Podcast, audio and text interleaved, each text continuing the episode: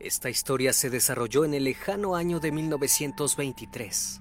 Había un pequeño pueblo con un poco más de 130 habitantes, entre ellos una anciana de extraña actitud y misteriosa personalidad reservada. Poseía una gran cabellera cana y gracias a ello sus vecinos creían que era una bruja. No sabían nada de ella, ni su nombre, ni siquiera si tenía familia, pues decían que era una de las primeras personas en habitar el pueblo.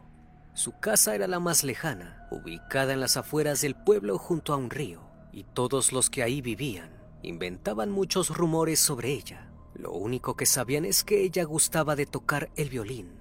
Cada noche, cuando el reloj marcaba las nueve, siempre se escuchaba una melodía melancólica proveniente de su hogar que ponía los vellos de punta a los habitantes. Las madres jamás dejaban a sus hijos jugar cerca de su casa, ni los jóvenes iban a verla, y cada vez que la mujer tocaba el violín, les provocaba tanto miedo que todos se encerraban en sus casas y se disponían a dormir. Era algo así como una costumbre. Incluso los padres lo utilizaban para sembrar miedo en los pequeños, pues decían que debían dormir a esa hora o la bruja se los comería.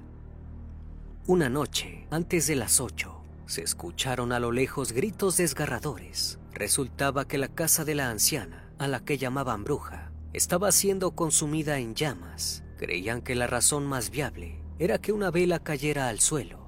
A pesar de la gravedad de la situación, todos veían y escuchaban atónitos cómo la anciana perdía la vida, sin que nadie fuera a ayudarla, hasta que llegaron las autoridades, que solo encontraron sus restos y como la mujer no contaba con familiares conocidos, decidieron enterrarlos en lo que quedaba del jardín de su casa. Después de ello, dieron el caso por cerrado. Varios días después, pese a lo sucedido, los vecinos estaban tranquilos pensando que ahora todo estaría mucho más tranquilo. Cuando estaban a punto de acostarse a dormir, un escalofrío colectivo recorrió el pueblo. Justo a las nueve de la noche, de forma inexplicable, se escuchó la acostumbrada melodía del violín que tocaba a esa mujer. Esto provocó que todos entraran en pánico y se encerraran en sus casas. Los habitantes pensaban que la bruja había vuelto para atormentarlos a todos por no salvarla. Todas las noches sin falta, llegadas las nueve de la noche, la melodía sonaba con fuerza. Pero hubo un día en que el instrumento no emitió sonido alguno. Ante ello, hubo un hilo de esperanza. Tal vez el espíritu de aquella anciana por fin se había marchado, pero toda esperanza se desvaneció cuando un menor desapareció sin dejar rastro y jamás fue encontrado. A través de los años, la misma situación se repetía. Si el violín no sonaba, los pobladores sabían que uno de los chicos desaparecería. Para 1928 ya no había más niños, excepto uno, con tan solo 13 años de edad. Esta vez la dinámica había cambiado. Ahora desaparecerían los adultos. Las pocas personas que quedaban decidieron ir a la antigua casa de la anciana y ponerle fin al terror que estaban viviendo. La solución que proponían era llevarse sus restos a otro sitio para que dejara de atormentarlos. Pero justo en ese momento, el violín empezó a sonar.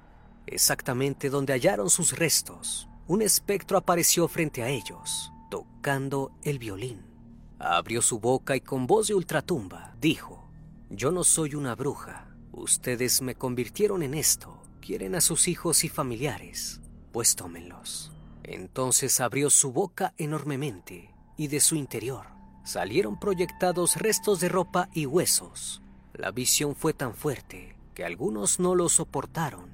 A partir de ese día, los demás desaparecieron conforme la melodía dejaba de sonar. El último fue aquel chico de 13 años, que escondía un gran secreto. Él había sido responsable de que las llamas consumieran ese hogar a causa de la vela. Si lo dejó al final, fue porque ella sabía muy bien quién era el autor de su tormento.